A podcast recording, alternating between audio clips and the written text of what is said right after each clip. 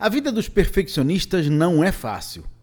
Como eles querem que tudo seja exatamente do jeito que desejam, quando não é, adiam as decisões, perdem prazos, acumulam custos irrecuperáveis com retrabalho, só para mencionar alguns dos problemas. Uma solução para isso é lembrar dos sucessos passados.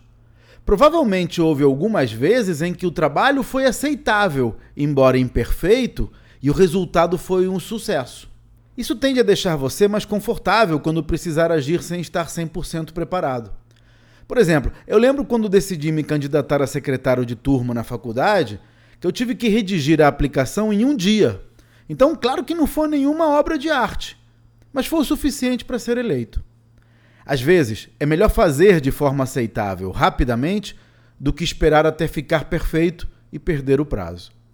Para mais dicas sobre negócios, inscreva-se no meu site claudionazajon.com.br. Até a próxima!